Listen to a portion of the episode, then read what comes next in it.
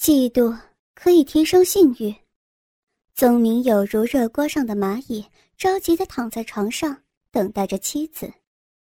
十二点已过，虽然曾打电话回来说有应酬，会晚点回来，但是他不信。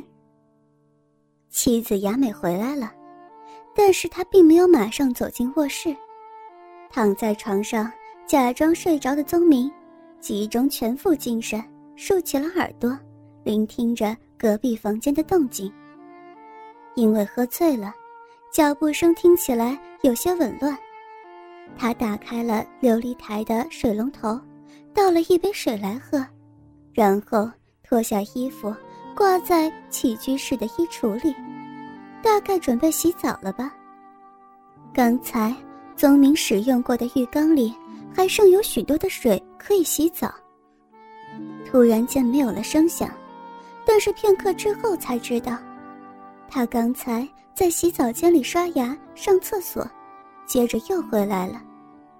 后来有十分钟之久，不知道雅美在做什么。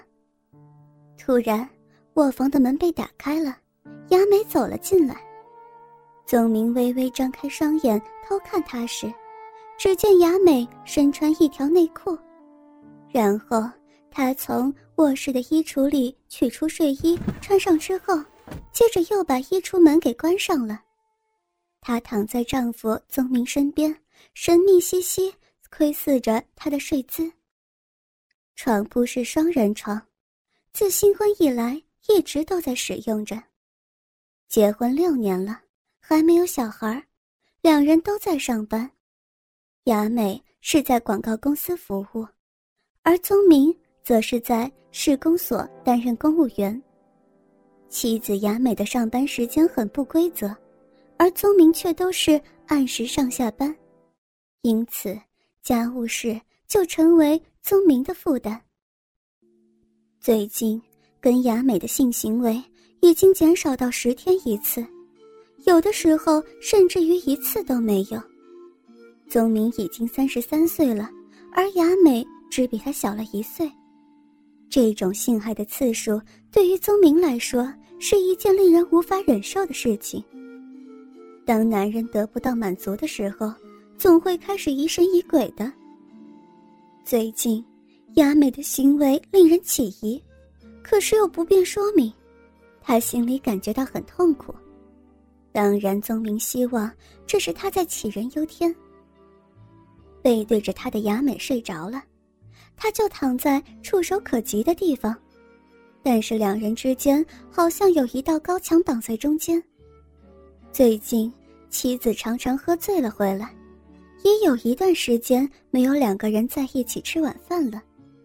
不但如此，还有更令人怀疑的事情：两天前，在洗澡房的篮子里头有他换下来的内裤，那是准备要清洗的，所以才放在篮子里。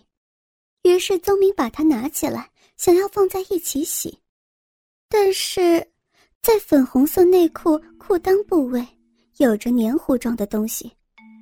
宗明感觉到有些奇怪，于是把它拿在手中闻了一闻，他闻到一股像栗花般刺鼻的味道。妻子与宗明的性行为是发生在一个礼拜之前，宗明感觉到有些头晕目眩。偏偏他今晚又是这么晚才回来。可是无论如何，一定要把这个疑虑弄清楚。然而心中又有些害怕。虽然他就躺在自己身旁，却找不到适当的机会。正感觉到为难的时候，背向这边的雅美叹了一口气，好像很闹恼似的，弯着背，并且扭动着腰部。全身像是发热一般，弄不清楚这是幻境还是现实的宗明，突然间感觉紧张起来，屏住了气息，静静聆听着妻子的呼吸声。宗明不能看，也不敢翻身，只是微微的听见痛苦的叹息，幻想演变成奇妙的形态，仿佛他正在自慰，好像听到安抚着花瓣的声音。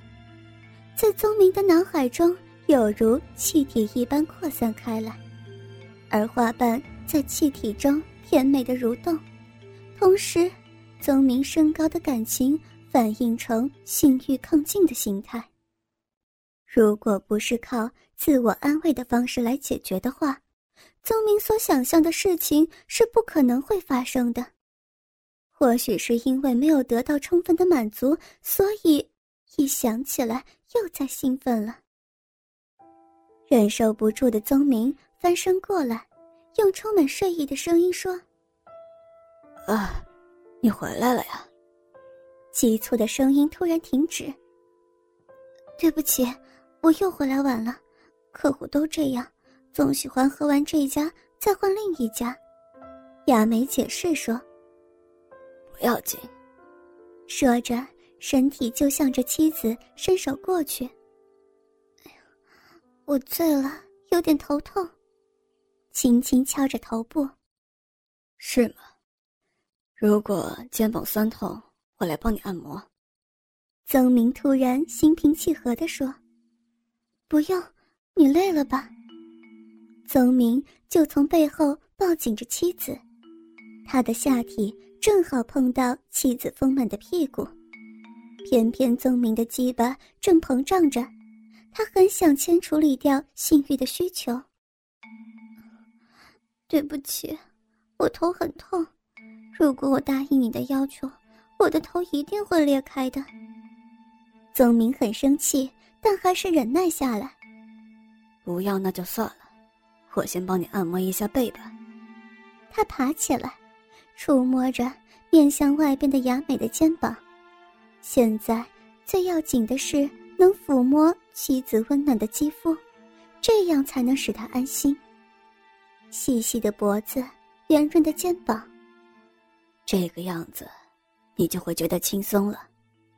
他轻轻地帮雅美按摩着头部，他知道，只要他的手指一用力，这个女人很可能马上就会死掉。不是那里，是背部。好像察觉到宗明的心事，雅美把放在颈部上的手挪到了后背，但是宗明故意用指头按压着头后面，并加以施压。他的头就像孩童般那样小，如果把它当做一只小鸟来捏的话，一切事情都将在这一瞬间获得解决。想到这儿，宗明连忙把手移到妻子后背。隔着睡衣，轻轻地替她按摩，并且用拇指使劲地压。雅美的皮肤又白又光滑。宗明借着幽暗的灯光，睁大眼睛在妻子身上寻找有没有被吻过的痕迹。在颈部并没有发现被吻的痕迹，但是，在他那有点透明而且雪白的耳垂上，有着红色的痕迹。那里或许曾经被男人的唇吮吸过，也许是感到舒服，所以雅美一直是默默无言的，手指压在温暖的腰上，宗明的心跳得很快，甚至于感觉到有如抽搐般的痛苦。别的男人不懂得如何抚弄妻子这个部位，想到这儿，升起一股攻击的冲动。从凹陷的腰部到丰满的臀部，像是刚做好的年糕一样，很有弹性。他用力压着腰部的凹陷处，然后说：“跪趴着。”就让妻子趴下来，身体透过一层粉红色薄纱睡衣看得非常清楚。雅美以男子的口气说：“这怎么可以呢？”曾明把手指。从腰部的凹陷处移到尾椎骨，同时用手掌心摸着臀部。如果他今晚做了不可告人的事情，在他身体的下部一定还存留着男人热热的精液。雅美不喜欢用保险套，但是她常用避孕药，所以如果她做了不可告人的事情，必须借用避孕药。如此一来。男人的精液一定还留在里头，如果想要把它处理干净，恐怕是无法做到的。性行为之后，没有洗澡，让它存留在体内即回来。那么，这个男人到底是谁呢？有几个男人是很可疑，高中时代的男朋友，在开同学会的时候知道他也到了这儿，以后就经常有电话联络。